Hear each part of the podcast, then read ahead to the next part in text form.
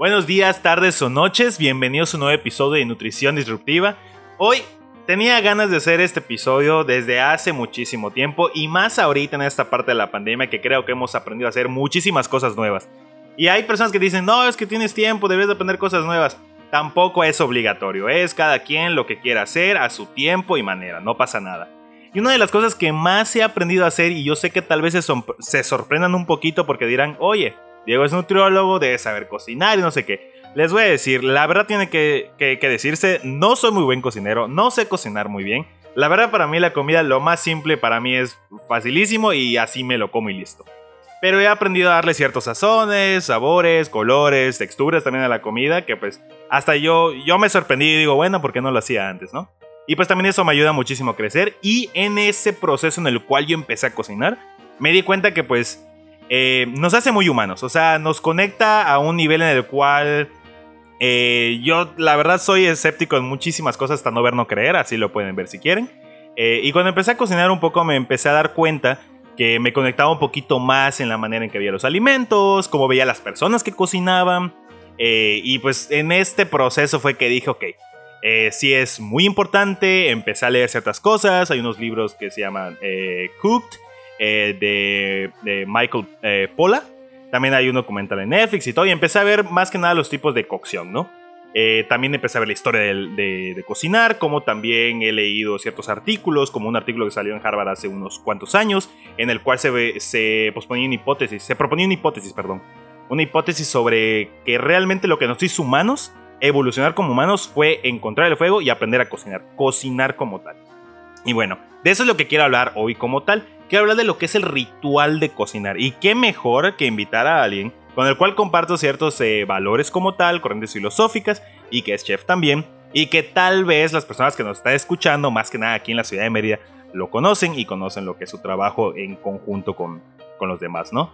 Pues es el chef eh, Mike Nájera de... Lo pueden ver como Distrito Vegano, Blue Deer, Vegan from Scratch, ahorita que ya lo están empezando. Este, y es muy padre, ¿no? ¿Qué tal, Mike? ¿Cómo estás? Cuéntanos un poquito de ti para que te, presentes. Yo sé que ya te conocen, pero para que te presentes un poquito más. Hola, buenos eh, días. Yo soy Mike Miguel Nájera. Eh, soy de Cancún. Eh, tengo 30, años. Este, este, año cumplo 31. Y aunque no soy chef de profesión, pues muchos me conocen como chef Mike. Porque pues obviamente me he desarrollado en esos ámbitos, ¿no? empecé con Distrito Vegano ya hace tres años que es un restaurante completamente vegano, todo a base de plantas. Y pues también hace cuatro años empecé Blue Deer. Blue Deer es una carnicería vegana. Entonces, pues me he desarrollado ahí un poquito, conociendo gente, ayudando a la comunidad vegana a transformarse si, si estaban en proceso, pues ayudarlos un poquito eh, desde muchas maneras, ¿no? Desde casa, que es con Blue Deer, y Distrito, pues que era un lugar donde eh, pues pueden ir a comer y llevar a otros eh, amigos que no son veganos, etcétera, ¿no? Entonces ahí he estado un poquito, aunque no estudié eso, pues me encanta, ¿no? Y ahorita, oye. Se se te ha dado muy bien, aunque no lo hayas estudiado. Hay algunas personas que realmente son buenas, o sea, es como dicen, vas a estudiar algo eh, y después terminas trabajando de algo de lo que no estudiaste, es válido totalmente. Sí. Es válido, pues obviamente, o sea, te, fue muy bien, déjame decirte. Sí, yo creo que es más como por pasión y pues me gusta, ¿no? Ver eh, esa reacción de la gente y ver cómo aceptan la parte del veganismo, ¿no? Y, pues como dices, eh, el ritual de la cocina pues sí es así tiene muchos ámbitos, ¿no? Es lo que te comentaba hace ratito. Pues hay, hay para mí hay como muchas eh, variantes, ¿no? Está desde ritual de la cocina de distrito, que es como de restaurante, de prepararse, de todo, el personal, eh, hay rituales para, no sé, fiestas, para invitados, para todo, ¿no? Ya que me, propusiste el, tema, sí fue así como un poquito... Lo primero que se me vino a la mente pues fue como el, el ritual de yo como persona, ¿no? ¿Qué hago cuando voy a cocinar? Y ya después empezaron a fluir más ideas de, pues como sociedad, de como restaurante, como todo, ¿no? Entonces sí, sí, creo que hay mucho de qué hablar y es un poquito interesante. Sí, sí, sí, o sea, realmente te digo, cuando empezó todo eso y que también cuando yo te dije, ¿sabes qué? Quiero que hablemos de este ritual, también estaba tratando de, de hacerlo porque estaba platicando, ¿no? Estaba tratando de decir, oye, ¿qué, qué, qué voy a hablar? ¿Qué voy a preguntar y todo?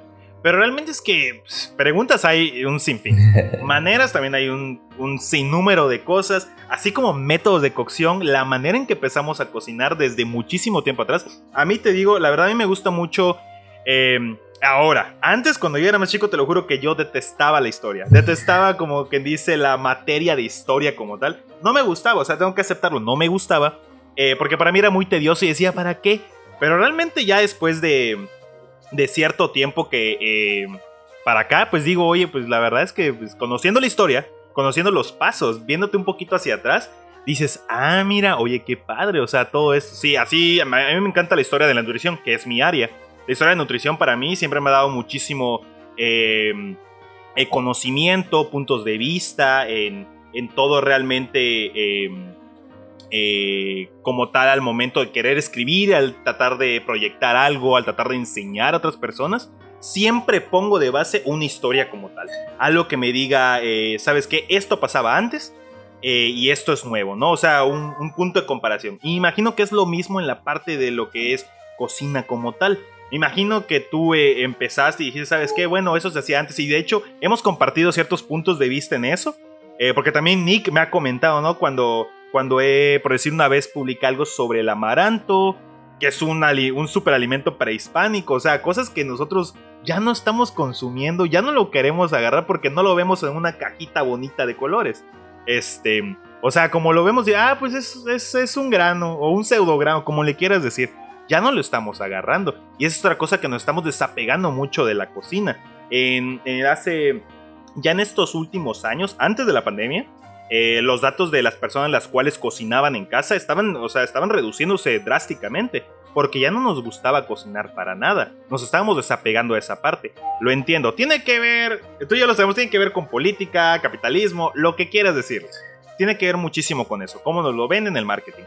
Pero siento que es una parte eh, fundamental de nuestra historia como humanos que nos hace realmente personas pensantes. Quieres decirle sapiens como quieras, nos hace ese tipo de, gente, porque pues cocinamos desde que conocimos el fuego, también hay cocinar con agua, con aire, o sea, hay muchísimos métodos de cocción, ¿no? Y de cómo hacerlo. Y esta parte en la cual nosotros nos encontramos en nuestra corriente filosófica, que es el veganismo que compartimos, este, creo que es como que, eh, si no mal recuerdo, hay como 13 niveles de, de, inteligencia humana que se definen y el último es la innovación.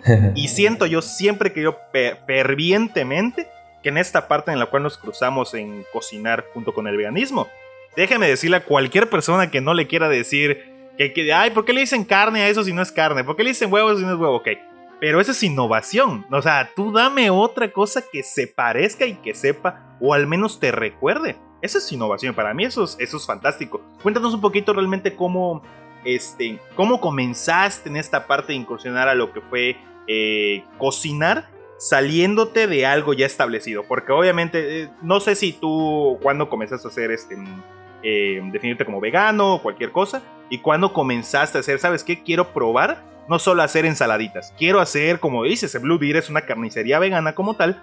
Eh, a hacer eh, fajitas de aceitán, empezaste a cocinar un poquito. Cuéntanos un poquito de la historia de cómo comenzaste a pasar de lo establecido, el status quo, a la innovación que fue eh, comenzar a cocinar de esta manera? Pues eh, desde que era chico, ahí sí, eh, pues no era vegano ni vegetariano desde chico, ¿no? Mi familia siempre ha sido como muy carnívora, yo creo que como la mayoría, pero siempre... Nos hubiese gustado mucho. sí, la verdad es que sí, pero al final de cuentas, pues igual es como parte de, de la formación, ¿no? mi mamá siempre ha cocinado muy rico, siempre ha cocinado muy bien, entonces crecí con eso y cuando llegué como, bueno, desde los 16 em, empecé a tener como que dudas ahí de, ser vegetariano, ¿no? Y a los 18 fue cuando, bueno, sí, a los 18 empecé ya a ser vegetariano, ¿no? Entonces, pues cuando empecé, pues no sabía cocinar, ahí sí literal no, nada. Eh, quesadillas, cosas así súper simples, pero ya después con el tiempo como que me fui aburriendo un poquito de lo, de lo fácil, ¿no? De, que era una quesadilla, una ensalada, eh, pues no sé, complementos que hacía mi mamá, el arroz con verduras o plátano, cosas así, ¿no? Que te sacan del apuro, pero como que siempre hay algo ahí que que te pide tu, tu, ser, ¿no? Como unos taquitos, un, no sé, una hamburguesa, lo que estamos acostumbrados. o sea, o sea a lo que estamos acostumbrados, somos mexicanos, vamos a querer taquitos en cualquier momento del día. Sí, sí, la verdad es que, y pues siempre he sido así, ¿no? Mi mamá, cocina mexicana, pues le sabe muy bien. Entonces cuando fui pues creciendo y viendo que me hacía falta ese tipo de, de, comida, ¿no? Porque la comida al final de cuentas tiene ese aspecto humano y de memoria. Entonces, para mí, y yo creo que para muchos, ¿no? El, cuando decides hacerte vegano, eh, también decides renunciar de cierta manera a ciertos recuerdos, ¿no? O sea, que si el, no sé, el platillo que hacía la abuela eh, para ciertas ocasiones, ¿no? Que eh, en parte es como una, un ritual, ¿no? cuenta las festividades, ¿no?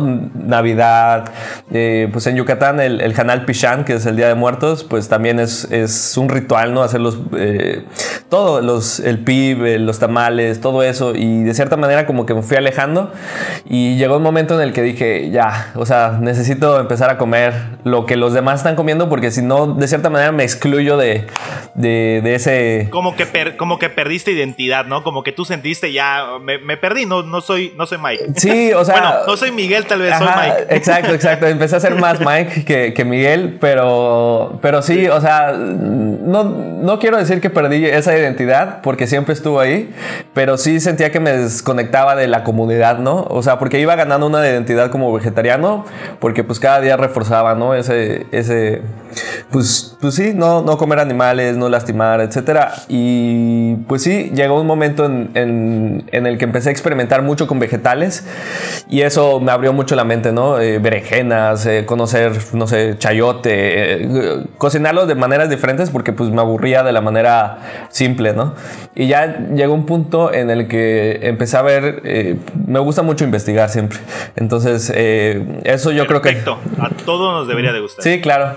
O sea, investigar de todos tipos y cuando se juntó con, con mi hambre, yo creo, fue cuando sí, empecé a, investigar un poquito más de, de cocina. Y descubrí el seitán, ¿no? Por, pues, literal, por estar investigando, descubrí el seitán hace ya muchísimos años y empecé a intentarlo, ¿no? Hace, pues, ¿qué será? Como unos 6, 7 años no existía eso del seitan para mí, ¿no? En, la vida. Y en el internet pues también era un poquito escaso. Y fui investigando y prueba y error y me salió el primer seitan, salió muy rico. Tuve la fortuna de que mi primera prueba de seitan me salió muy bien. Entonces quedé así como maravillado, ¿no? Con ese proceso de, experimentar, de, de, lavar la harina, de tener una textura que nunca antes había tenido. Y cuando lo probé quedé así de que, ¿what? ¡Wow! Es como muy nuevo, ¿no? Y a partir de eso, pues empecé a, cocinar, empecé a hacerlo más, empecé a ver cómo poder jugar con él, etcétera, ¿no? Entonces, yo creo que eh, para mí siempre en la cocina es como un, estira y afloja, ¿no? estoy investigando, estoy probando y ya que pruebo es como empezar a ver qué, qué puedo mejorar o cómo lo puedo cambiar o cómo lo puedo eh, adaptar también ¿no? a recetas que antes, por ejemplo, mi mamá cocinaba, que yo, pues de cierta manera, hay muchas cosas que se pueden sustituir, por ejemplo, con champiñones, ¿no?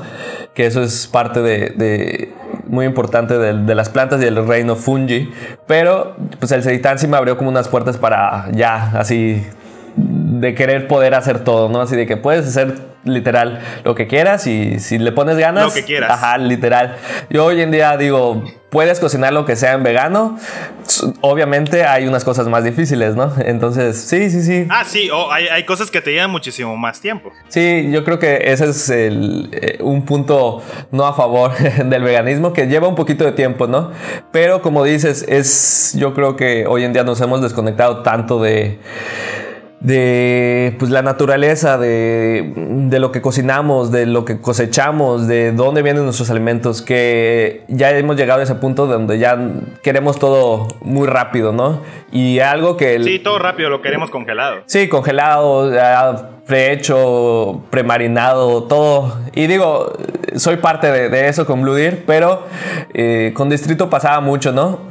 O sea, hacíamos fast food de cierta manera, pero la gente no se da cuenta que hacer las carnes pues lleva pues cierto tiempo, ¿no? Y hacer el pan también lleva cierto tiempo. Y hacer los aderezos no es como que la mayoría de las cosas nosotros las, las hacíamos, ¿no? Entonces parecía fast food, pero pues la verdad es que sí, sí lleva más de lo que parece. Sí, sí, sí, y eso, y eso, este, bueno, no sé si te acuerdas, bueno, no sé si algunas personas que me escuchan y que me conocen se acuerdan, pero eh, yo tuve un restaurante junto con mi hermana que se llamaba Maha y hacíamos más o menos lo, lo mismo, o sea, realmente... Eh, más que nada porque yo estaba ahí, créeme que si nada más hubiese estado mi hermana, mi familia envueltos, ellos, no, pues compra esto, cómpralo ya y es para que sea rápido. No, pero realmente desde ahí, eh, yo también cuando pasé lo que es el veganismo, es curioso, ya a los 19 empecé. Eh, con vegetariano también, un mes. Eh, una pequeña historia chistosa. Mi última comida vegetariana fue un Twinkie. Y eso porque me lo dio mi hermana. pero eso fue mi última comida vegetariana, ¿no? De ahí ya empecé con el veganismo, empecé con nutrición, obviamente. Y pues me enamoré de todo eso. O sea, para mí... No estoy diciendo que, porque obviamente tenemos que entender una cosa. Hay personas que dicen, oye, es que el nutriólogo se va para veganos. No. Una cosa es Diego Cajún como persona.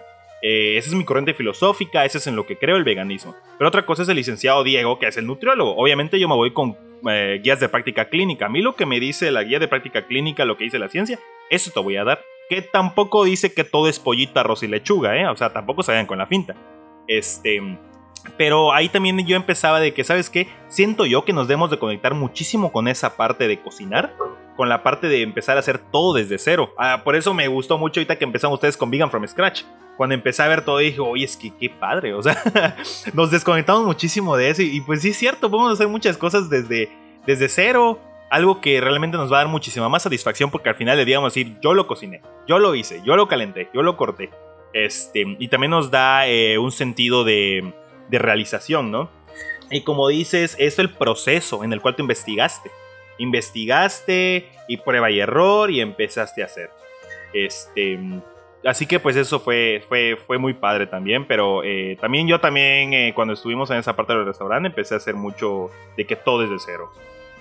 Pues sí, definitivo, eh, algo que me gusta mucho y que antes pues no apreciaba, ¿no? Algo que me ha eh, que me gusta mucho de, la transición que hice para ser vegano fue que empecé a conocer más todo, ¿no? Desde el pan, hacer pan, también por un tiempo me dediqué a hacer panes, entonces pues sí, aprendí a valorar, ¿no? El, pues todo el trabajo que hay detrás de, desde pues un postre, una pizza, ¿no? Que nosotros pues nos sale muy fácil levantar el teléfono y pedirla, pero si ya la haces es un poquito más laborioso, ¿no?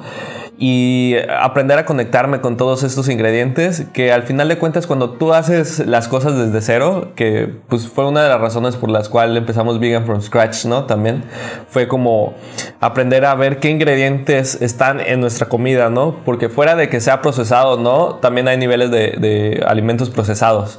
Entonces, si tú agarras este tipo de azúcar o este tipo de sal o este tipo de harina o lo que sea, ¿no? Los tomates, ¿no? Son orgánicos, son orgánicos o lo que sea. Eh, pues tú sabes lo que hay en tu alimento, en cambio si lo compras, pues es como que a lo mejor es muy rico, ¿no? Pero sí no sabes lo que tiene por dentro. Y eso es lo que me ha gustado del veganismo, que a mucha gente pues te forza, ¿no? A lo mejor no hay muchas opciones afuera y esperemos que en el futuro vaya cambiando, pero sí es como ese, ese aprender y ver y hacer en tu casa, porque si no, pues no comes o regresas a, la alimentación pues, que tenías antes. Y eso yo creo que es de los retos más difíciles para la mayoría de la gente, que queremos todo fácil y si no, pues ah, regresamos, ¿no? A comer un taquito en la calle, a comer un postrecito, etcétera, ¿no? Pero ya que lo haces, y algo que me llamó mucho la atención que dices es, pues este sentimiento de realización, ¿no? Cuando tú cocinas algo, pues casi casi ni te lo quieres comer, ¿no? Es como que, wow, es hermoso, es eh, delicioso, ¿no? También si le metes ganas, pues sabe, aunque sepa feo. Le quieres tomar foto y lo quieres enmarcar. Sí, exacto, sí, me ha pasado, ¿no? He hecho algunos panes que no quiero que se acabe y es como, sí, se acaba y tengo que hacer más. Sí, entonces, pues sí, es como, como esa parte de, de querer siempre hacer cosas nuevas, pero pues ni modo, así toca. y una... Sí, sí, sí, no, este... Y, y, te digo, así... Sí, no, pero continúa, continúa, continúa. Ah, ah, ok. Este, sí, y te digo, eh, más que nada eso también, eh, como lo decías con lo del pan, te voy a, te voy a decir que a, a, mí sí, sí me gusta mucho. Este, yo desde chico comía, iba a la panadería, eh, Recuerdo que cuando mi mamá me traía del, del Taekwondo, este, me compraba una bolsa de pan de ahí cerca de nuestra casa, cuando vivíamos este, en Campeche. Eh, una bolsa de pan, 10 piezas de pan. Obviamente que es baratísimo, primero. Era baratísimo en ese momento, tal vez, primero que nada. 10 piececitas de pan. Te lo juro que yo decía, ay, o sea, para mí, yo siempre esperaba y eso también, como decías, ¿no? nos da un sentimiento de conexión, que lo decías al principio, nos da un sentimiento de conexión, de memorias. Eh, cuando yo como pan y lo chopeo, porque así se dice aquí en la península chopear, eh, lo puedes dipear en inglés como quieras, pero chopear es por aquí. Cuando chopear lo, que es el, el, cafecito con el pan y todo, o sea, para mí es volver. Para mí es volver como esa escena de Ratatouille con, con Ego, de que come y regresa a su infancia. Bueno, o sea, creo que todos hemos pasado por eso. Algunas personas que sí yo conozco que se la pasan comiendo afuera, pidiendo domicilio y todo. Cuando comen algo que literal fue cocinado en un sartén normal con eh, sal y pimienta, pero fue cocinado en una sartén, dicen, wow, qué rico. Porque obviamente pierden ese sentimiento, esa conexión que tienen con cocinar sus alimentos o que alguien les cocine. No sé, para ti, ¿qué te da más satisfacción? ¿Cocinar para alguien o que te cocinen a ti algo? Wow, pues yo creo que sí es una Pregunta muy diferente, ¿no? Porque, no sé, el cocinar para alguien para mí es como, me satisface como nivel persona, como Mike, pero cuando alguien me cocina, y en especial, ¿no? Si es alguien que, pues, no sé, un familiar o algún ser querido, que a lo mejor no tiene que ser la comida más rica del mundo, o a lo mejor sí. alguien que Exacto, que se siente como un abrazo, ¿no? Es como un apapacho. Que, que, yo creo que ningún restaurante, eh, incluyendo Distrito Vegano, aunque lo intente mucho, eh, te, puede, te puede satisfacer eso, ¿no? O sea, yo creo que cuando alguien te cocina con toda la intención de, de es muy diferente a cuando cocinas para un restaurante, ¿no? Y hay muchos eh, procesos eh, como el ritual de restaurante, ¿no? Que, que, son similares a cocinar en casa y a lo mejor y, y, es lo mismo, ¿no? O sea, cocinar en... Yo podría cocinar lo mismo en, mi casa o en un restaurante, pero al final de cuentas la, la, dedicación que le pones para, no sé, a lo mejor eh, cuando le cocino a Nico, a mis papás o así, es como que muy específica, ¿no? Hasta tratas de, de que todo salga así perfecto para que cuando lo prueben sea así como, no sé, ver sus caras de un ser conocido y familiar es como súper especial, ¿no? Y sí, volviendo al tema de, de, ritual, pues fíjate que ahorita que lo estaba pensando, hay muchas maneras de, abordar el tema, pero una que estábamos platicando hace unos segunditos es cuando conoces un ingrediente o no conoces un ingrediente y lo ves por primera vez, ¿no? Para mí eso es como que es como un ritual de apareamiento por ahí para los animales o pájaros. Yo veo una fruta nueva o una verdura nueva y es como que la veo y me enamoro, ¿no? Es como, ¿a qué sabes? ¿De dónde vienes? Quiero saber toda la historia que hay detrás de esa fruta o verdura y lo primero que hago si, si, no la compro, porque a veces si, si, si, está un poquito carita porque es un ingrediente así exótico, pues primero voy a mi casa y investigo todo. Y ya que estoy así cargado de información y todo, pues ya sé que mi dinero va a valer, ¿no? Entonces voy ya a donde lo voy a conseguir, lo compro y ya regreso con todas esas ideas que, que investigué, ¿no? Porque una parte de mi ritual, pues es eso, ¿no? Eh, veo algo que me gusta, eh, me enamoro, eh, lo investigo empiezo a buscar, ¿no? En recetas, eso es algo importante, ¿no? Siempre estoy buscando recetas y es una parte que, que aún no logro comprender de mi ser. Me la paso investigando como loco. Yo creo que sí es una eh, manía que tengo de estar buscando recetas de cosas que ya conozco o cosas nuevas, ¿no? Eh, porque pues así puedo agarrar inspiración de África, puedo agarrar inspiración de Asia para un producto que pues yo no conocía y aplicando lo que yo conozco pues también ya empiezo a jugar, ¿no? Porque una cosa pues sí es imitar una comida pues es muy fácil, ves una receta y la copias, ¿no? Pero cuando es algo que pues nuevo o diferente, o hay veces que inclusive frutas que solo se comen como fruta, así de que la pelas y te la comes, pues también hay mucha eh, espacio para jugar con ellos, ¿no? Entonces cuando ves cómo se cocina y ves las posibilidades que no se están aplicando, pues es cuando yo empiezo a, ahí nace la creatividad, ¿no? Es como, ¡pum! A partir de ahí, pues ya empiezo a ver si. Primero, pues también es probarlo, ¿no? Así solito. Me encanta probar las cosas como, de contar, no sé, el chayote en crudo, vas. Eh, hervido, lo pruebo, ok.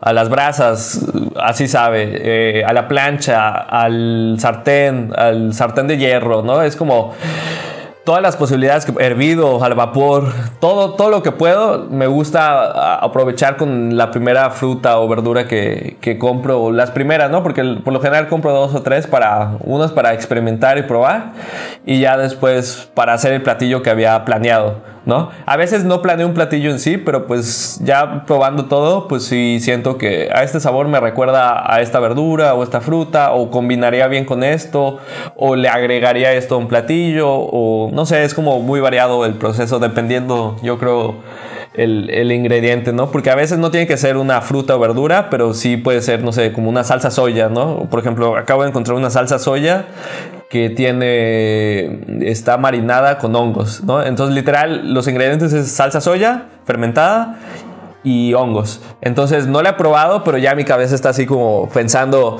cómo va a cambiar toda mi, mi, cocina, ¿no? En cuestión de la comida japonesa, asiática o la mexicana también, ¿no? Porque pues muchas veces en el veganismo ahí utilizamos trucos de otras cocinas para mejorar el sabor de, de nuestros platillos. Entonces eso, ese tipo de cositas, un twist, algo que ya conocía, pero que alguien me lo cambió o yo mismo lo cambié, pues cambia totalmente mi cocina, ¿no? Es como ya se abren todas las puertas nuevas y todas las que ya estaban cerradas, pues como que se vuelven a abrir, así como que, ups, puedes entrar por aquí.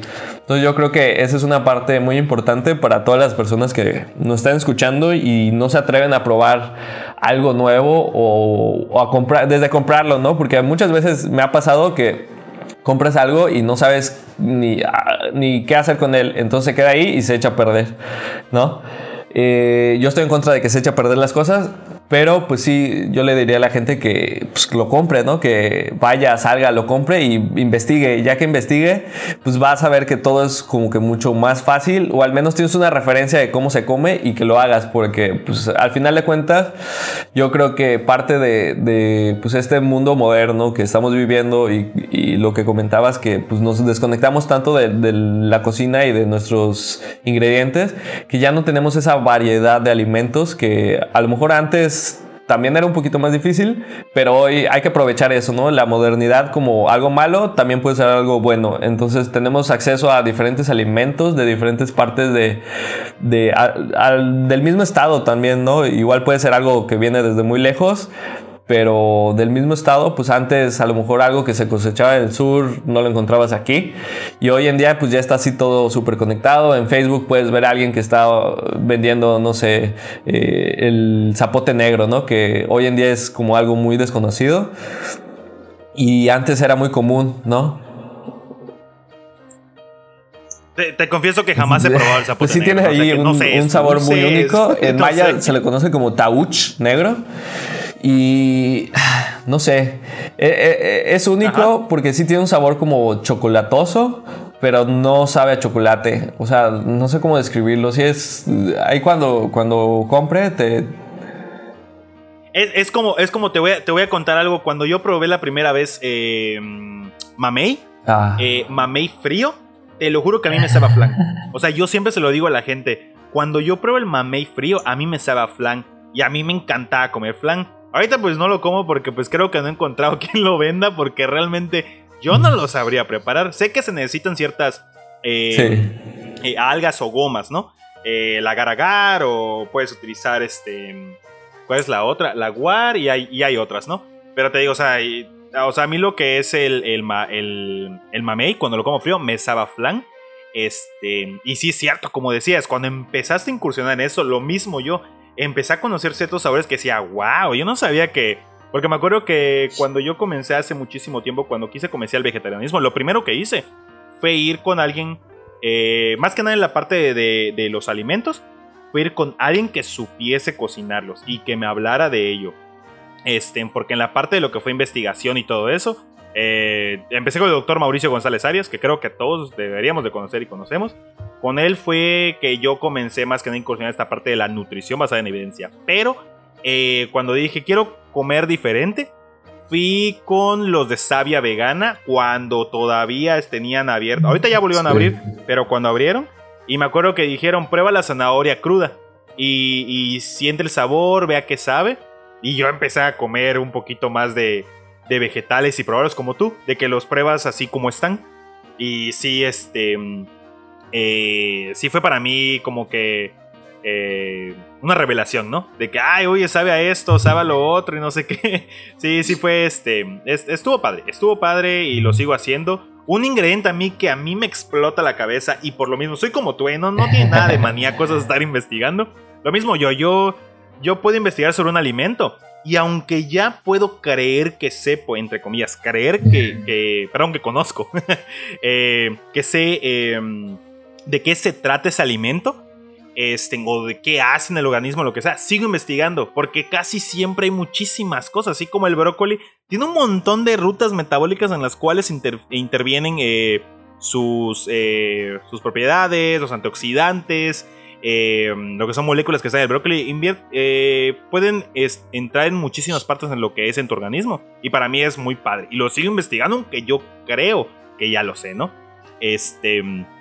Eh, pero un ingrediente el cual a mí me, voló la cabeza fue, no sé si conoces, me imagino sí, la sal calanamac, la que le ah, dicen la sal negra. La sal de yo creo que igual ha sido uno de los ingredientes que, que no me, o sea, no me lo esperaba, pero cuando lo probé dije, wow, o sea, no, ahí regreso al punto que mencioné al principio, todo se puede hacer vegano, literal, o sea, solo nos hacen falta las herramientas, yo creo, y el conocimiento para poder explorarlo, ¿no?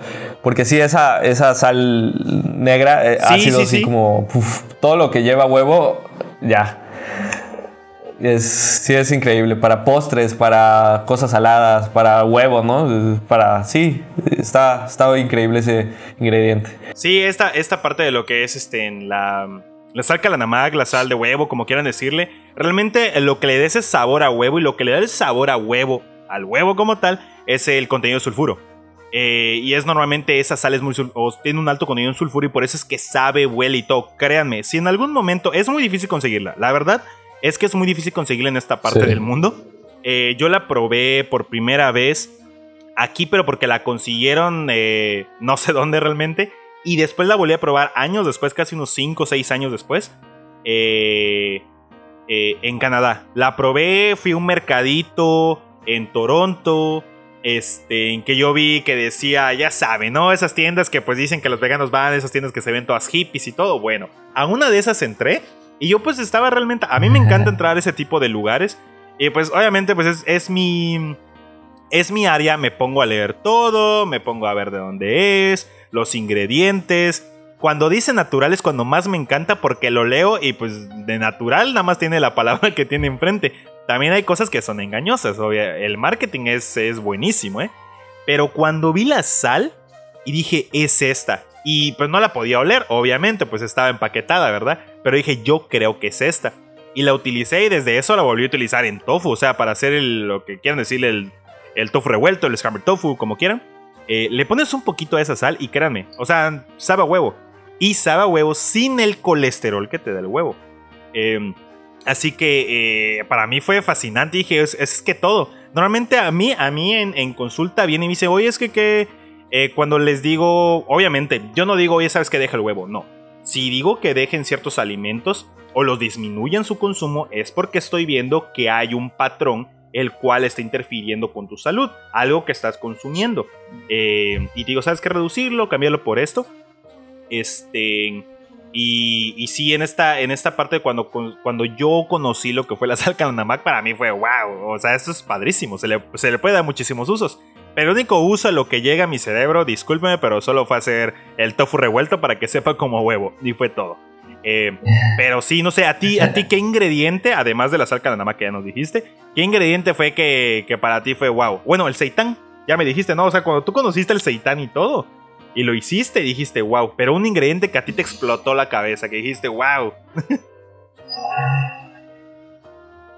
Pues fíjate que yo creo que eh, no, no creo que sea como un solo ingrediente lo que haya, me haya hecho así explotar la cabeza. Digo, el seitán yo creo que sí ha sido eh, una parte muy importante de, eso, pero sí he conocido, pues como me gusta experimentar, eh, un tiempo trabajé con el tempe igual, estuve en el laboratorio, estuve haciendo tempe y investigando, etcétera, y eso igual me, me ayudó a abrir mi mente en cuestión de pues como de, de cultura, ¿no? Porque este alimento tiene desde uh, muchísimos años eh, en la historia de, de Asia, ¿no? Entonces cómo ellos han llevado un alimento que pues por su naturaleza es vegano a pues que se preserve hasta hoy en día y pues prácticamente yo mm, creo que eso les ha llevado a poder tener una nutrición un poco más eh, saludable, porque pues se representa como esa base de soya fermentada, pues es un alimento muy barato de producir en cuestión de, pues en Asia, ¿no? Aquí pues se vende más caro, etcétera, por el proceso que lleva industrializado, etcétera, pero para, para las condiciones que pues prácticamente es un alimento para gente de escasos recursos, entonces yo creo que yo, es como el frijol aquí, ¿no? El frijol y el arroz y la tortilla, para allá, para ellos es el tempe, ¿no? Es como un alimento muy barato, muy rico y pues que lo consigues en todos lados y muy nutritivo, ¿no? Entonces eso me ha ayudado como a, abrir las puertas, ¿no? De que lo puedes empanizar, lo puedes guisar, lo puedes poner en sopa, lo puedes hacer y es un alimento no muy conocido que también me, me ayudó a abrir como las puertas de, la percepción ¿no? de, la comida vegana. Pero así como ese, pues ha habido muchos, ¿no? Eh, que empezar a cocinar con semillas, también eso me ha abierto. Y los hongos, yo creo que que es un alimento que siempre me siguen sorprendiendo porque eh, en Mérida pues sí tenemos como una cantidad de hongos comestibles que pues, es muy limitada, ¿no? Que el portobelo, que el cremini, que, o sea, tenemos como tres, cuatro lacetas, ¿no? Cuatro hongos que tenemos acceso, pero en realidad el mundo de los hongos comestibles es increíble, entonces cada vez que viajo tengo la oportunidad de que alguien me traiga o lo que sea un hongo eh, comestible nuevo, para mí es como explota mi cabeza, si salen estrellitas porque cada uno sabe diferente, la textura es distinta, el sabor, eh, pues todos esos componentes que, hacen, no sé, el shiitake, ¿no?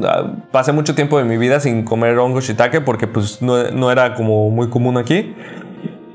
Y cuando lo empecé a cocinar, eh, no sé, no, no, creo que tenga una comparación con los otros hongos que, que, conocía. En cuestión de sabor, sabe totalmente distinto, pero la textura es como muy carnosa, muy chiclosa, muy... El otro día hice un ceviche de, de, de ese hongo y increíble, ¿no? O sea, no, no tengo... Me recordó, ¿sabes? Como tipo pulpo frito, más o menos. ¿Alguna vez llegaste a probar el ceviche pulpo frito? Pues algo así, ¿no?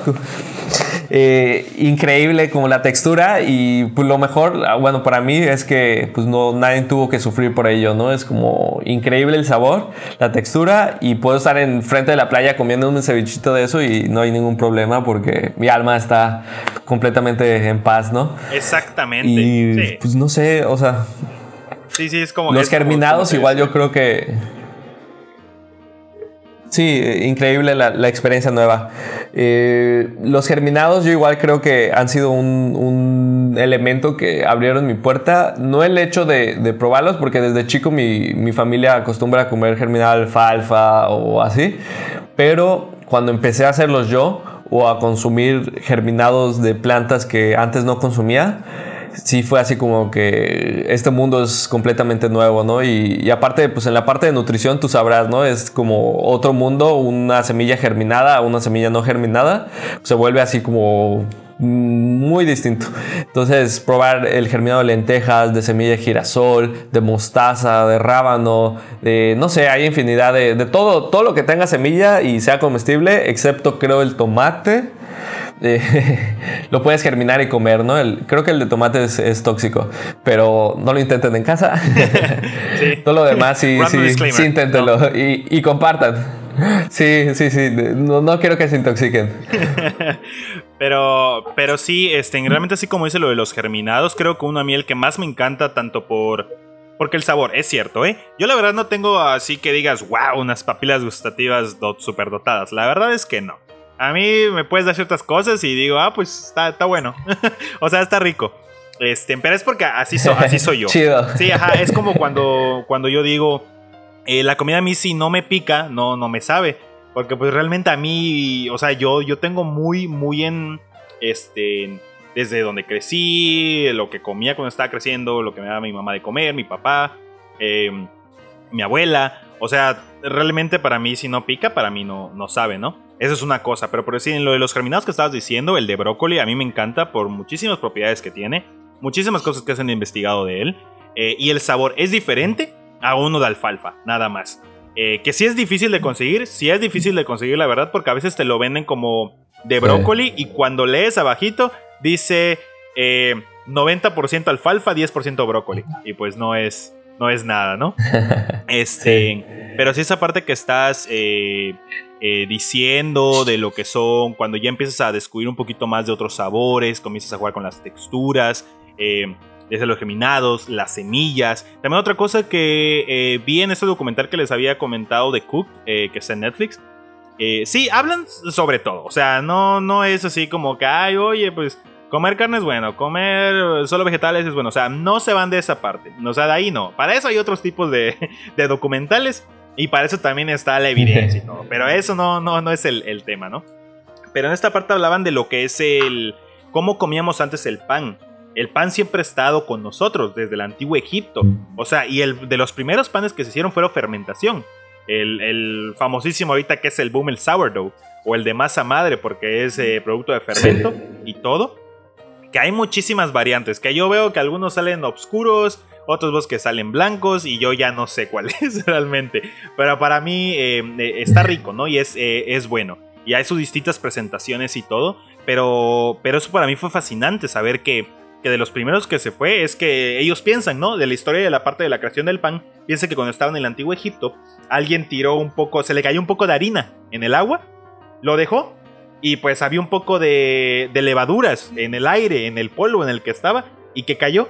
O sea, casi casi se escucha como que el origen de la vida, ¿no? Pero el origen del pan, el, el caldo primitivo, este, y fue toda esa parte. Eh, en el cual normalmente fue como que, ah, bueno, fue lo primero que se creó, lo dejaron ahí, lo dejaron un tiempo, y cuando vieron empezó a salir burbujitas, ¿no?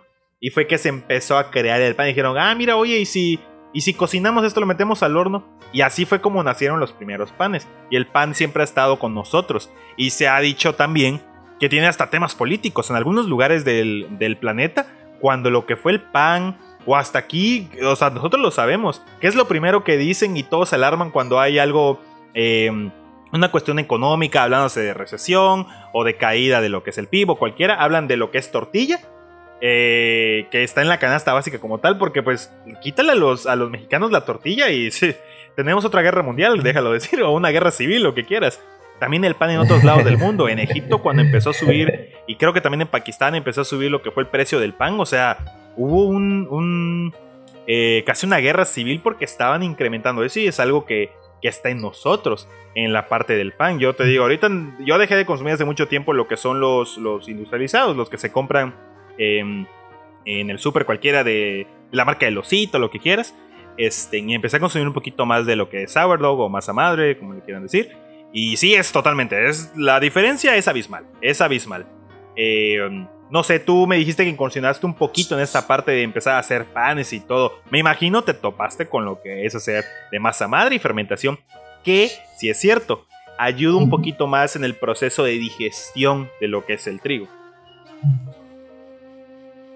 Pues sí, mira, cuando empecé con, con panadería, eh, no empecé con el sourdough. Fíjate, sí, empecé un poquito como abrupto en ese aspecto. Como llegué a la cocina y me dijeron, pues tienes cinco días para aprender a hacer pan porque el panadero se va, ¿no? Entonces sí fue así de que, bueno, yo no entré a, cocina pensando que iba a ser panadero ni nada, pero pues dije, pues es mi chamba, me gusta, quiero aprender, ¿no? Eso fue algo importante y pues tenía toda la actitud para aprender. Y aprendí, no con sourdough, pero eso me ayudó bastante como a a, entender como la ciencia un poquito detrás de, de lo que hay en, en, la panificación y más que en ese tiempo pues, tampoco tenía mucho tiempo de investigar pero sí fue como mucho tiempo de hacer, ¿no? Porque todos los días hacía pan, entonces sí fue así como una práctica forzada, pero que agradezco mucho porque pues sí me ayudó a, a ver, ¿no? Los tiempos de temperatura, tiempos de cocción, tiempos de, pues de fermentación rápida, porque pues usas levadura instantánea, ¿no? Pero ya eh, dejé esa parte a un lado, empecé Blue Deer, Distrito y me alejé. Y hoy en día, hace unos meses, empecé con el, ahorita en pandemia, ¿no? retomando que tienes que aprender algo nuevo, etcétera. Que no es cierto, pero pues digo, algo bueno tuvo que haber sacado de aquí también. Y me puse eh, junto con Nick, ella empezó el, el starter para hacer la masa madre y empezamos a experimentar un poquito y sí cambia muchísimo todo, ¿no? O sea, desde bueno, a veces yo sí soy un, un poquito como purista. Hay unos que le ponen un poquito de, levadura instantánea y el sourdough y ya hacen un pan muy bonito. Y pues yo por lo que he investigado, pues me gusta decir nada de levadura instantánea, puro eh, sourdough y pues vas, ¿no? Y ha sido un camino un poquito muy difícil porque pues controlarlo, aprender a conocer es como un bebé, ¿no? O sea, lo tienes que meter a refri, sacarlo, eh, dejarlo fermentar un día completo, luego alimentarlo, luego transformarlo, darle forma. El último pan que hice me tomó para hacer así una dos hogazas de pan me tomó casi tres días hacerlo. Entonces imagínate. sí lleva su tiempo. ¿eh? Eh, sí, sí, sí, o sea, eh, sí, sí, sí, o sea, para mí fue así como un, un súper reto porque a pesar de que estoy acostumbrado a hacer comida como muy lenta, ese era una técnica un poquito, pues un poquito vieja y aparte como muy forzada, tenía mucha agua y tenía mucho amasado, etcétera. O sea, mis brazos terminaron así molidos, pero la satisfacción que tuve, de, aunque fueran dos hogazas, ya sabes, era muy poquito, yo creo, para la cantidad de trabajo que le puse. Eh, el sabor sí era así como otra cosa, ¿no? Y yo creo que en muchos de los alimentos, eh, mientras más tiempo le pongas, eh, digo, a menos de que lo quemes o lo. no, ya, ahí es completamente. Ahí es muy diferente. Que, que eh, sí, sí, sí, que sí pasa, ¿no? Pero eh, el tiempo que le, tú le pongas a cualquier cosa fuera de la cocina también, pues da un resultado muchísimo mejor. Y la práctica, pues también es eso, ¿no? Tampoco es como que aprendí a, a hacer pan de la noche a la mañana. Digo, aprendí en una semana, pero tampoco en mis. A la segunda semana mis panes eran hermosos, ¿no? Era como que bueno, si hago esto, pues salen más redonditos. Si hago esto, salen más eh, planitos o más esponjoso o la miga diferente, ¿no? Y en definitiva, la parte de la fermentación yo creo que es un ritual en sí, por sí solo, de los que más me llaman la atención y de los que más me han sorprendido, ¿no? Eh, tomando un poquito hacia atrás, todo esto, pues sí, ¿no? La fermentación siempre ha estado ahí presente con el hombre y yo creo que, o sea, ahí en cuestión de si crees en temas espirituales y de dioses, etcétera, es un regalo de los dioses definitivo, porque sí se me hace así como un poquito irreal que las personas llegasen a ese punto en el que dijeran vamos a fermentar algo y vas a ver delicioso y nos va a acompañar por dos mil años, ¿no? Es como irreal. Yo creo que ahí en el Egipto un gato por ahí pasó y tiró un poco de harina en el agua y, y se fermentó y todos alabemos al gato porque sí es, es un poco irreal, ¿no? Porque ya que lo pruebas entiendes esta magia que es el fermento y a mí... Eh, retomando todo eso, pues sí, hay muchos alimentos que naturalmente son fermentados y que hemos yendo, mm, los hemos perdido, ¿no? Por ejemplo, la catsup es eh, a nivel histórico es un alimento fermentado, pero hoy en día pues la catsup que compramos en el súper pues no tiene nada de fermentado. Y, y, ese tipo de la mostaza también eh, es un alimento fermentado que pues no, las del súper no nada que ver, ¿no? Y muchas cosas que, que conocemos pues fueron fermentadas porque ¿Por qué? Porque el fermento te ayuda a preservar también, ¿no? En, eh, tu alimento de temporada, que si las mermeladas, muchas de ese tipo de alimentos, antes de que existiera pasteurización y envasado al calor y todo eso, pues el fermento era una parte de, ¿no? La salsa soya yo creo que es uno de los alimentos que todos conocemos y a todos nos gusta y todos lo amamos en la mayoría de los casos y es eh, en su origen un alimento fermentado también, ¿no? Que hoy en día sí, y, no lo sabemos, ¿no? Hay cosas que no sabemos que son fermentadas. La cerveza, ¿no? El licores. Ah, ah bueno, bueno, bueno, bueno, ya, ya nos metemos un poquito más en temas de la malta y todo. Créeme que no hay persona, bueno, hasta donde yo sé, aquí en Campeche, Cancún, Mérida, y que dice, ay, sí está dulce, está fermentado, lo que quieras decirle. Lo saben, ¿eh? creo que ese de la cerveza, creo que es la única que en general todos. Ah, no, sí es este. Eso sí, es lo triste, ¿no? Porque no saben, como sí, claro. no sí, es el alimento fermentado. Por, por sí, sí, sí, claro. Y, pero al mismo tiempo esos tipos de alimentos es algo que tenemos una como desconexión total de, pues, de preparación, ¿no? O sea, cuando yo empecé a hacer fermentos, que ya tienen unos años, no, no sabría decirte, unos, no, como unos seis años yo creo que empecé a fermentar, o no sé, por allá. Eh, sí es, es un tema, pues, un poco complicado, ¿no? Porque tenemos miedo a que se nos eche a perder y nos pueda pues, eh, hacer mal, ¿no? Que el botulismo, diferentes enfermedades que podrías eh, contener por comer algo echado a perder o fermentado mal. Entonces sí, creo que es un, un, tema bastante delicado, pero que tampoco tenemos que tener miedo, ¿no? Porque si le tenemos miedo, pues jamás vamos a comer alimentos fermentados, porque inclusive los que te venden en el súper, como el, el, sauerkraut, que es la col agria, que te venden en el súper, ya viene eh, pasteurizada, ¿no? Y eso, pues de cierta manera no es que mate completamente, pues, bueno, sí la mata y conserva ciertas propiedades, pero siempre es mejor consumir un, fermento en crudo, ¿no? Eh, pero sí fue un alimento que cuando fermenté por primera vez y lo probé, a pesar, bueno, yo lo había hecho, también eso tiene un, como un plus de que mis manos habían creado vida prácticamente. Eh, sí cambió mi manera de, concebir, yo creo que todo, ¿no? O sea, sí fue como un momento, eh, inclusive más que el seitán, fíjate, porque el seitán me recordaba algo que ya había comido, que es la carne o algún sustituto, sí, por allá, ¿no? Algún producto cárnico pero el alimento fermentado me recordó algo que no conocía, pero se sentía como, como hogar, ¿no? Como lo que dices con el chile. Sí, como muy familiar y que nos hemos estado perdiendo bastante. Y yo sí he tratado de que en distrito eh, traté de que algunas cosas fueran fermentadas para que la gente pudiera eh, tener ese conocimiento, ¿no? De, de, sabor y de, de, pues no sé, de nutrición, porque también como los germinados, cuando fermentas, pues cambia la composición química de muchos alimentos y prácticamente puedes fermentar todo.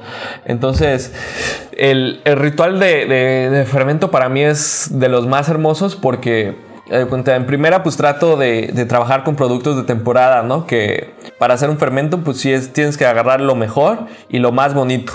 ¿no? Que pues antiguamente cuando eh, iban a fermentar, pues era la temporada de cosecha.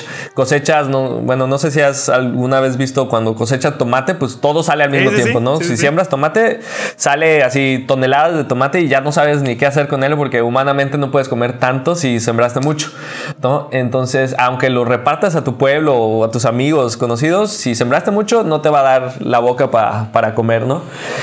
Entonces la gente lo que hacía era eh, seleccionar los más bonitos o los eh, más óptimos y los fermentaban y todo lo demás ya era para comer, ¿no? Y lo que sobraba lo hacían en mermeladas. O sea, ese tipo de, procesos a mí se me hace muy hermoso. Entonces cuando voy a al mercado, al súper o donde sea que vaya a comprar lo que voy a fermentar, pues trato de así seleccionar lo más bonito, que no esté podrido, que no tenga una rajada, lo mejor, ¿no? Porque sé que a pesar de que es lo más bonito y todo, me va a durar en el refrigerador varios meses, ¿no?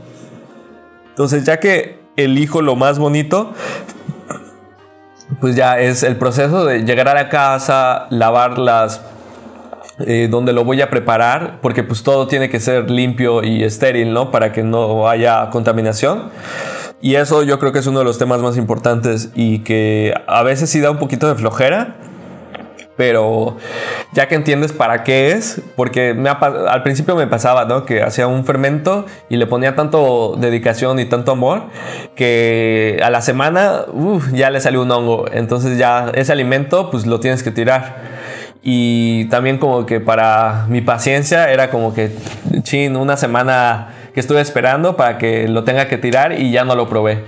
Pero cuando no, o sea, cuando tú haces ese proceso de lavar, ¿no? Lavas tus verduras, dejas que se sequen, empiezas a, procesarlas para ponerlas en, en, tu jarra de cristal o donde sea que vayas a fermentar y la dejas, para mí ese tiempo de espera es como no sé, como el noviazgo, ¿no? Así de que vas viendo y, te vas enamorando, ves acá. Al principio, pues ves la, fruta muy bonita o la verdura, la ves bonita, y luego vas, ves, cómo va cambiando y agarra otros colores, agarra otros sabores, las burbujitas, ¿no? Hay veces que tienes que estar como destapando el fermento, depende del tipo de fermento, ¿no? Para que, y lo hueles. Eh, yo soy mucho de cuando hago un fermento por primera vez de algún, cualquier tipo de, de fermento, y no sé, cuánto lo hago y a los dos días voy probando, ¿no? Un, un poquito cuatro días pruebo otra vez, una semana pruebo otra vez, ¿no? Entonces voy probando poquito a poquito para ver cuál es el punto que a mí me gusta más, porque no hay reglas realmente en el fermento, ¿no? O sea, sí te pueden decir, pero varía tanto, varía en la temperatura del ambiente, eh, de todo, ¿no? El nivel de, si es primavera o es otoño, diciembre, todo, todo influye, ¿no?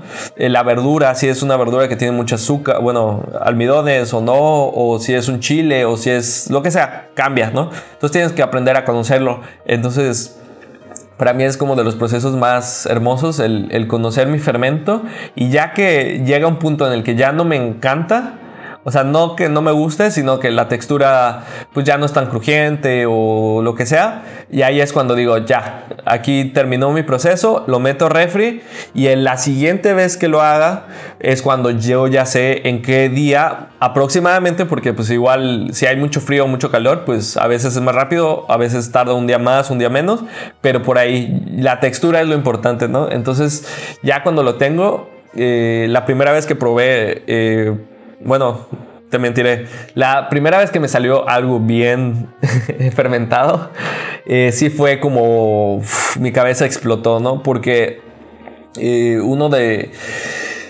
Eh, fueron jalapeños fermentados, ¿no? El primer fermento que hice como exitosamente ideal. Y como que quería echarle a todo estos jalapeños, ¿no? A mis hot dogs, a mis hamburguesas, a mi picadillo, a todo se lo quería echar porque me cambiaba, o sea, no, jamás voy a comprar, digo, es un proceso totalmente diferente el hacer una vinagreta, un eh, almíbar o lo que sea a un fermento. Porque aunque puedes comprar unos jalapeños de lata y están deliciosos porque también me gustan, es completamente otro sabor. Cuando los fermentas es como, como si comieras otro platillo completamente distinto, aunque sea igualito, ¿no? Nomás cambias ese eh, elemento y es increíble. Y yo creo que ese es de los eh, rituales más hermosos en la cocina, ¿no? Como el, el, el, dedicarle un tiempo que a veces es tiempo de espera, pero es muy, es muy reconfortante. Y al contrario, la primera vez que hice un fermento, literal, fue un kimchi, que era como que lo, lo, único que tenía en mi cabeza de que era fermentado. Y no tenía reglas porque también, no sé, los métodos de medición de Estados Unidos o Asia pues son un poquito distintos. Y hice, lo hice así como que ah, a lo que yo tenía en casa, la cantidad de jengibre. En ese momento casi no comía jengibre. Entonces, ah, pues un chorro de jengibre, sí, sí, sí. Un chorro de ajo, sí, sí, sí, sí. Y ya cuando fermentó, y uff, mi casa olía horrible. o sea, cuando destapaba el fermento, olía así toda la casa, así podrido. Y el sabor era demasiado fuerte, de que así un centímetro de kimchi lo podía comer y me minaba toda la boca como para ya no volverlo a comer en una semana. ¿Sabes? Era como que no, no estaba echado a perder, sino estaba muy fuerte por la cantidad de jengibre y todo, ¿no? Que le eché.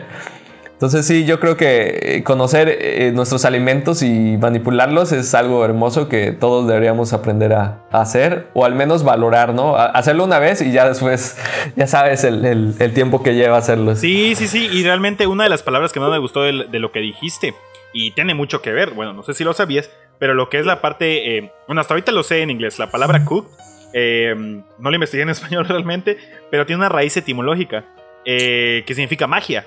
Y realmente sí, o sea, en la cocina haces magia, realmente de esa parte, comparte una etimología con lo que es la, palabra magia en español, ¿no? O en inglés. Este, y sí, totalmente todo lo que tú haces realmente con las manos, con los fermentos, con la manera en cocinar, con los tipos de cocción, no es lo mismo. Creo que me acuerdo una vez, eh, leía lo que pusiste, este, realmente, aunque no es lo mismo freír un alimento que hacerlo en convección. No es lo mismo ponerle un tatito de aceite que no ponerle aceite. O sea, indudablemente, si lo vemos desde un aspecto em, en el cual lo vemos reduccionista, en el cual, ah, no quiero ponerle aceite por eso, no quiero eh, freírlo por esto. Ok, es, es válido. Pero realmente la comida no va a ser la misma si no se hace como, como realmente se consigue ese sabor, ¿no? Es muy difícil conseguirlo de esa manera. Es como ahorita las personas las cuales quieren conseguir todo eh, panes sin gluten. Quieren un pan brioche sin gluten.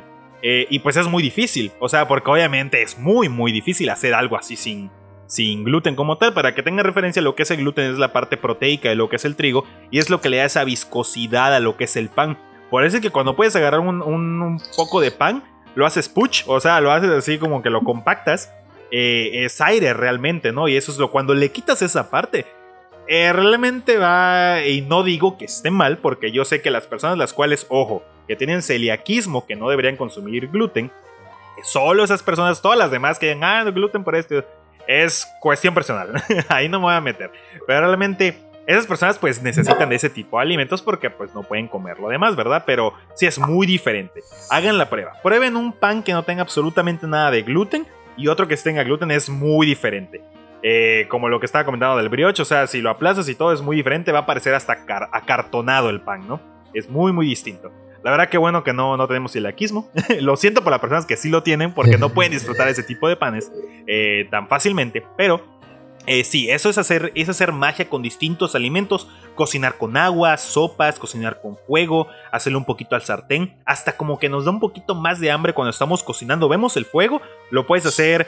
Eh, la verdad yo me, yo me he propuesto a tratar de hacer algo, unos vegetales o tofu al, a lo que es al grill, pero cocinarlo eh, con madera, con un poco de madera como que calentarlo. Obviamente lo que es el sabor va a venir de la madera como tal, de los aceites de la madera, lo que pasa por la madera también depende cuál es la que agarres.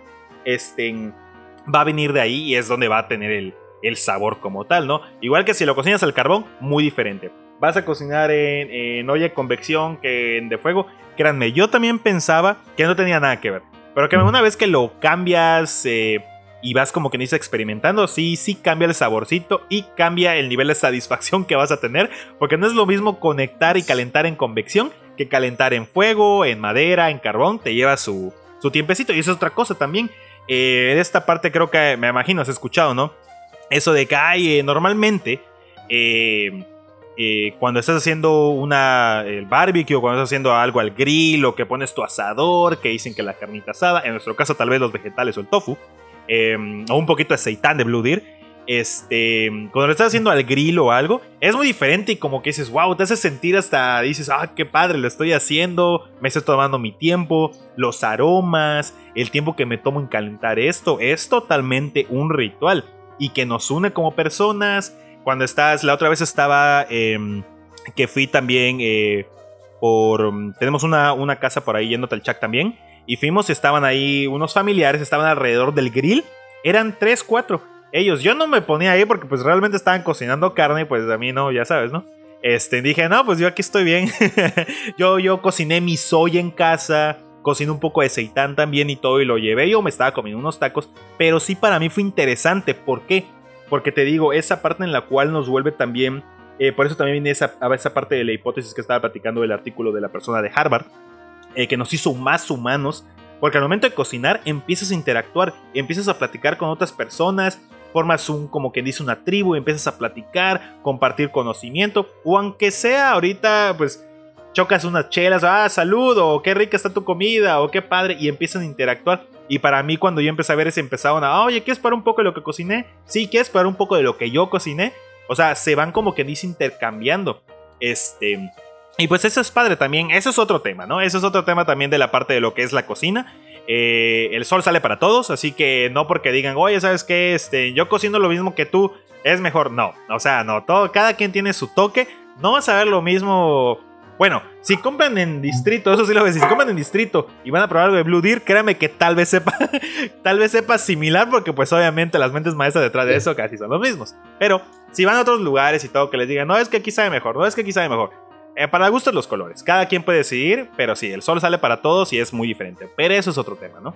Eh, pero esta parte de lo que sí de la magia al cocinar es muy padre. A mí, a mí em, me abrió los ojos de una manera en la cual, pues, eh, sí, podemos decir que en mi profesión todo gira en torno a la comida, a lo que comemos, consumimos. Sí, yo le veo un poquito más a la manera reduccionista porque tengo que verlo de esa manera para comprender realmente lo que pasa en nuestro organismo al momento de consumir alimentos. Em, por eso es que digo que a mí no me gusta nada más dar cualquier cosita y, ay, sí, toma esto, ya, listo.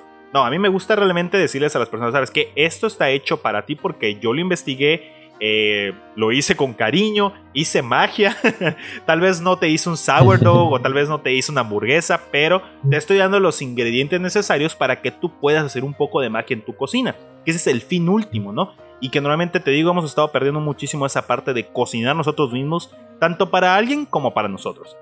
Y este, y empezamos todo no digo que esté mal hacer calentar algo en tu microondas. Yo caliento muchísimas cosas en mi microondas a veces porque pues no me da tiempo. O sí, me gana la flojera. Pero he tratado de cocinar la mayoría de mis cosas. Desde mi desayuno, que me hago unos hotcakes, que me hago unos waffles, que voy a hacer mi avena normal, pero la pongo en una sartén o en un pocillo o algo y lo empiezo a calentar. O sea, estoy cocinando. Y sí me lleva mi tiempecito.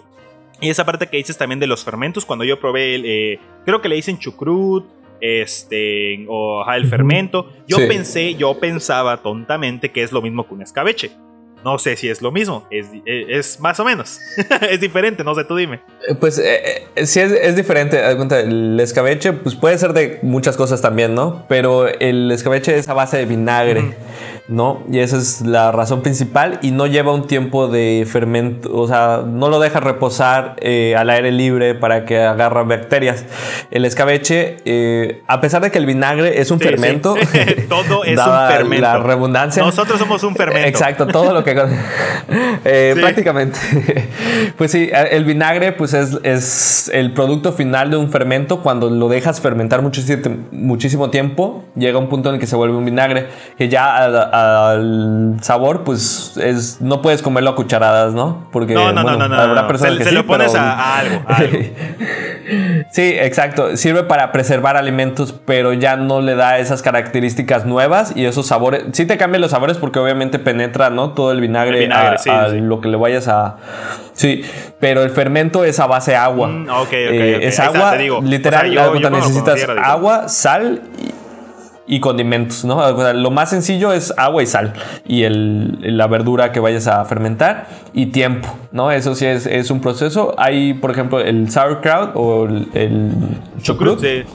Hay unos simples que puedes hacerlos en cuestión de 40 minutos, ya puedes tener uno hecho y pues igual yo tengo uno en mi refri que tiene un año, ¿no?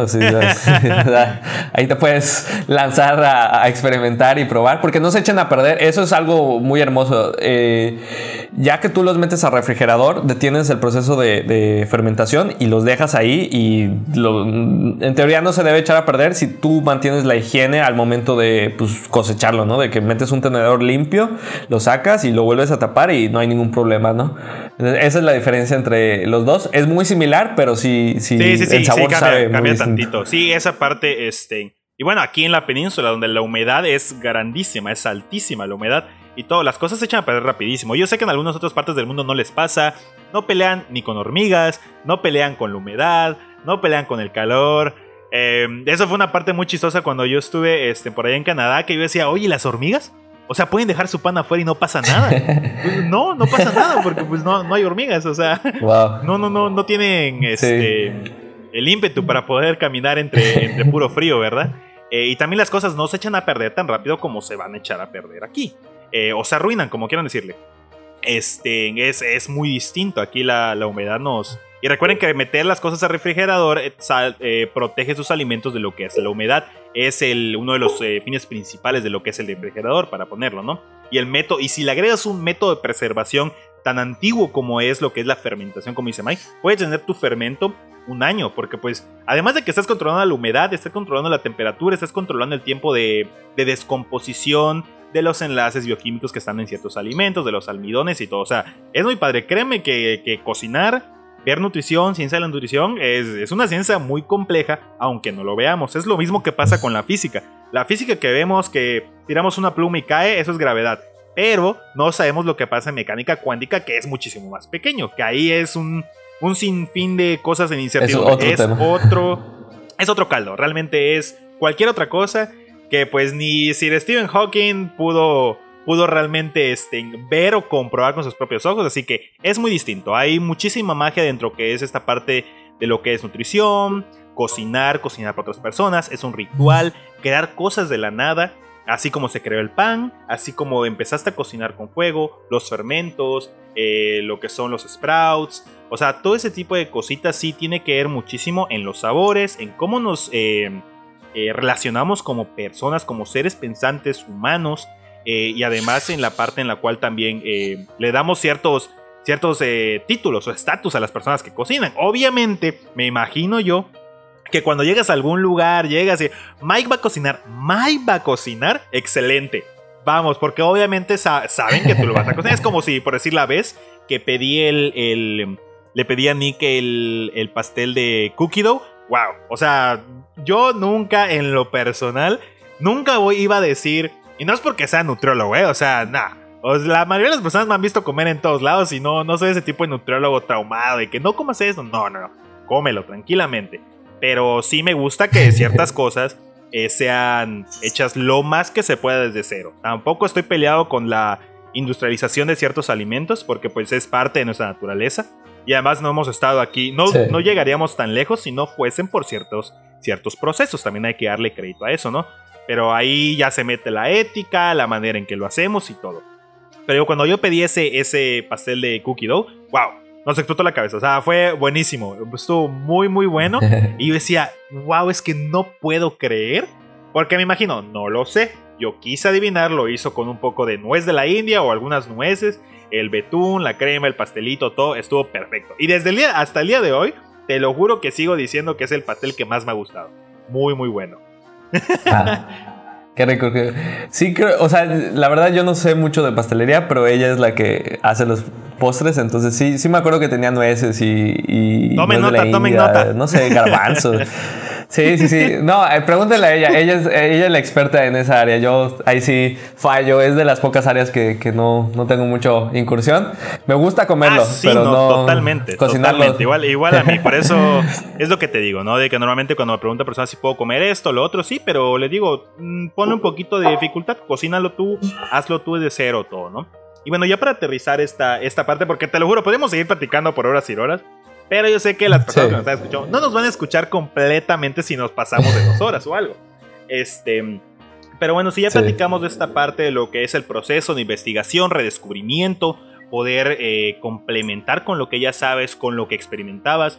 Nosotros, como nuestra corriente filosófica viene siendo el veganismo, normalmente estamos buscando ciertos sabores en los cuales pues se parezcan, nos tengan un, nos traigan un poquito de memorias, recuerdos, de lo que comíamos antes. Y eso es padre también, ¿eh? Las personas que digan, ay, ¿por qué le pones, le dices carne a esto? O sea, créeme que lo hacemos por personas como tú que están preguntando por qué le ponemos ese nombre para que cuando quieras pedir algo, la única palabra que conoces es bistec, huevito y ya. O sea, nosotros podemos decirle, no sé, eh, pari de garbanzo o, o tortita, no, no, nos importa realmente, ¿no? Pero esa es otra parte también del descubrimiento, la innovación, el treceavo nivel si no estoy mal, el treceavo nivel de, inteligencia que es la innovación y en esta parte de lo que es cocinar.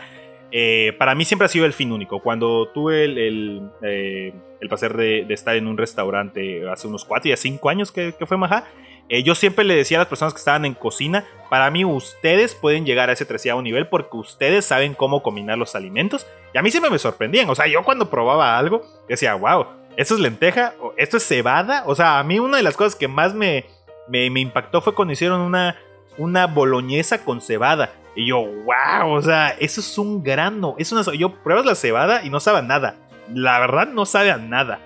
Pero cuando le dieron el sabor, dije, esto, esto, señores y señoras, eso es innovación. Y eso es muy padre. Y eso es lo que más me gusta de esta parte de lo que es el ritual de cocinar, ¿no?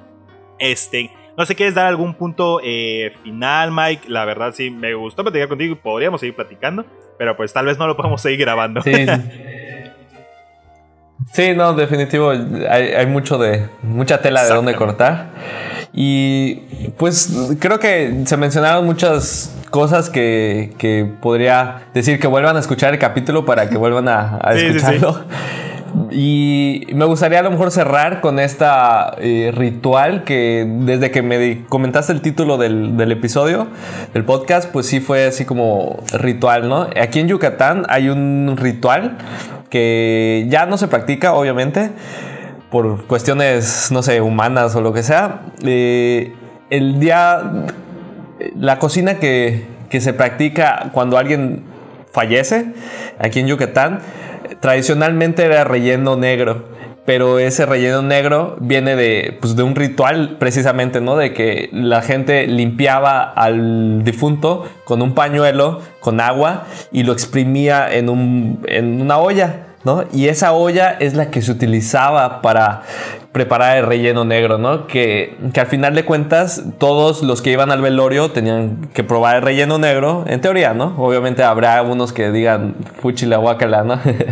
Pero probaban ese relleno negro porque se supone que eh, ayudaba a limpiar las penas del del difunto, ¿no? O sea, toda la energía que, tenía pues, cuando falleció, pues lo iban limpiando y luego lo cocinaban y pues lo cocinaban, lo comían. Entonces yo creo que pues por allá va, ¿no? O sea, siempre hemos tenido ese tipo de rituales alrededor de, de nosotros que a veces no los vemos tan claros, a veces sí, pero si nos echamos un poquito para atrás en todas las civilizaciones y todo, pues la parte cultural es parte esencial para pues, la cocina, ¿no? Entonces la cocina siempre ha estado ahí metida, desde los mayas, egipcios, chinos. Eh, sí, sí, sí, sí, sí, Entonces, es como la, la, comida de la cultura maya que es reconocida a nivel eh, eh, mundial y todo, porque pues sí, sí, sí hay sus cosas extravagantes y todo, así como estás comentando esa parte del relleno negro, yo la verdad yo no lo sabía. Conozco algunas cosas porque pues los dos, los dos, bueno, no sé, los dos creo que tenemos este, raíces mayas. Este, yo solía ir al a lo que era eh, Calquini, Hopelchen y Check también. Y sí, era es muy diferente. Cuando cocinaban y todo, te lo juro que yo decía, wow, todo es un, era, era, porque ya no lo como, pero era un sabor penetrante. Era un sabor que decías, wow, o sea, esto lo hicieron en un molcajete. esto no lo hicieron en una maquinita que le dijo, este, dio vueltas y listo, ya quedó, ¿no? Este, pero, pero sí, eso, eso es muy padre. Esta parte de lo que es el ritual de, la, de cocinar para ti, para alguien, para lo que quieras. Es muy padre y siento yo que deberíamos de retomarlo. Aunque sea un poco, no estoy diciendo que cocines todo el día. Si tienes otras cosas que hacer, lo entiendo. Pero pues date el tiempo de, no sé, cocinar tu desayuno, tu almuerzo, tu cena, algo, hasta un snack, lo que quieras, hasta cortar tu fruta y ponerla en cierta manera, te dé ese sentimiento de que tú lo estás haciendo y créeme, te conectas un poquito más con tu naturaleza humana eh, y también con los alimentos, lo que estás haciendo. Eh, así como hay muchísimas culturas las cuales no cortan ni su pan con cuchillo porque piensan que es algo muy agresivo para el pan, porque pues realmente lo ven como una parte de lo que es su cultura, su tradición. Este, eh, así que pues e, es padre y pues espero que todos lo sigan haciendo, espero que hayan disfrutado muchísimo este episodio. Nos gustó mucho tener a Mike aquí. Esperamos volver a tenerte en otra parte porque vamos a hacer una serie de, esta, de, este, de este tema que es cocinar, cambiar al mundo, cultura y todo, está, está muy padre, ¿no? Y esperamos a ver si podemos hacer un día con, con Nick. Yo sé que el inglés es su, lengua nativa. Sé que también habla español, pero estaría para hacerlo en inglés para ver cómo nos va, ¿no? este. Sí, sí, cuando gustes aquí pues estamos. Pues muchas gracias, Mike. Espero les haya gustado mucho este episodio. Saben que pueden seguir las cuentas de, de Mike y Nick, que normalmente, pues, eh, Vegan from Scratch, está Blue Deer, está Distrito Vegano, o sea, de ese tipo de, cosas pueden empezar a seguir y empezar también a, empaparse un poco con ello, porque el de Vegan from Scratch es donde enseñan, están enseñando un poquito más de cocinar todo literal, desde scratch, desde cero. Hasta luego. Eh, para poder eh, entrar un poquito más en esta parte culinaria. Espero que les haya gustado mucho este episodio. Gracias por estar aquí, quedarse hasta el final. Recuerden que pueden seguirnos en Spotify como Nutrición Disruptiva, en Instagram PlenusRX y en eh, Facebook como Plenus Mérida. Y bueno, nos vemos hasta la otra con los siguientes eh, invitados. Yo espero que se la pasen muy bien, coman muy rico y cocinen por favor. Muchas gracias, esto fue Nutrición Disruptiva y recuerda, sé disruptivo.